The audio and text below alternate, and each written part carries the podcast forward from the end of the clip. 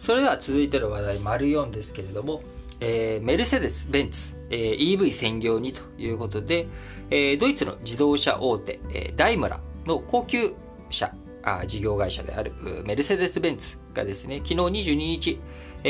ー、今後販売する新車を2030年にも全て電気自動車にすると発表しました。えー、8つの電池セル工場を新設するなど、2030年までに400億ユーロ、なので約5兆2000億円ですね、を EV 投資していくということに決まったと、決めていったということになっております。えー、2022年に満充電で航続距離 1000km 以上の新型車を発表するということで、2025年に EV 専用の車台を3種類導入。それ以降に出す車台は全て EV 専用とするということですが、代表車数である S クラスや C クラスの次期モデルは EV だけになる見通しでそうです。これは高級車のね、日本においても高級車の代名詞であるベンツ。あ、ちなみに日本だとベンツって言うんですけど、英語圏だとメルセデス・ベンツってメルセデスって言うんですよね。まあ、メルセデスっていう発音だと多分通じないと思うんですけれども、あの、日本だとベンツ、メルセデス・ベンツでベンツって言うんですけれども、アメリカとかだとメルセデスの方を採用してるんですよね。なんでなんだろう？面白いですよね。で、えー、まあ、ここは日本なのでね、日本語ではベンツと言っておきますけれども、まあ、ベンツ、高級車として、えー、有名、え、ですけれども、S クラスや C クラスの次期モデルは EV だけになる見通しということですので、今後日本の高級車市場においても、やっぱり EV になっていくのかなと。で、その時にテスラの方がいいやとかっていう風な競争になっていくのか、競合になっていくのかというところ、非常に注目されるところですが、えー、ガソリン車などの販売終了時期は市場によって前後するとしており、えー、具体的なあのカチッとした期限というのは決まっておりませんが、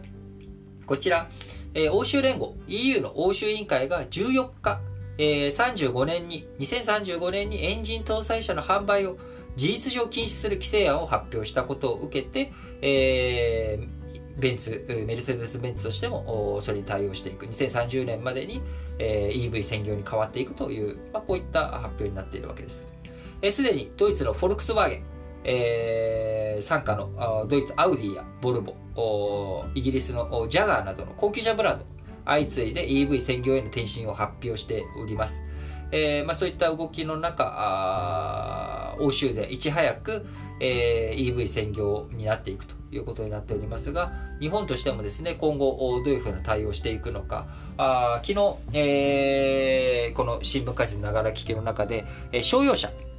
の技術開発についてトヨタ連合に鈴木が合流するという話していきましたけれども、えー、トヨタ含めた日本勢、えー、どういうふうな対応 EV に対してやっていくのかというところがね、非常に注目される、えー、ポイントになってくるのかなと思います。えー、どこかしらでね、大胆なあ動きをしていかなければいけないというところだとも思うんですけれども、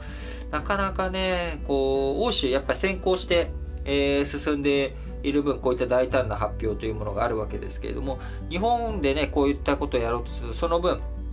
えー、自動車のガソリン車のエンジン開発とかそういったところの関連企業とかね裾野の広い、えー、自動車産業影響も大きくなってしまうので、えー、なかなか欧州みたいにバチッと切り替えていくってこと難しいかもしれませんがそろそろ日本もですね、えー、対応をどういうふうにしていくのかっていうことをきちっとやっていかないとですね大きく、えー、欧州勢、えー、に遅れを取ってしまうアメリカ勢に遅れを取ってしまうということになっていく、えー、そうすると日本がこれまで培ってきたあこの自動車産業モビリティ産業における覇権というかですね非常に大きな影響力というものがあ消えていってしまう危険性ありますんでしっかりと対応を進めていかなければいけないなと思います。それでは次の話題に移りましょう。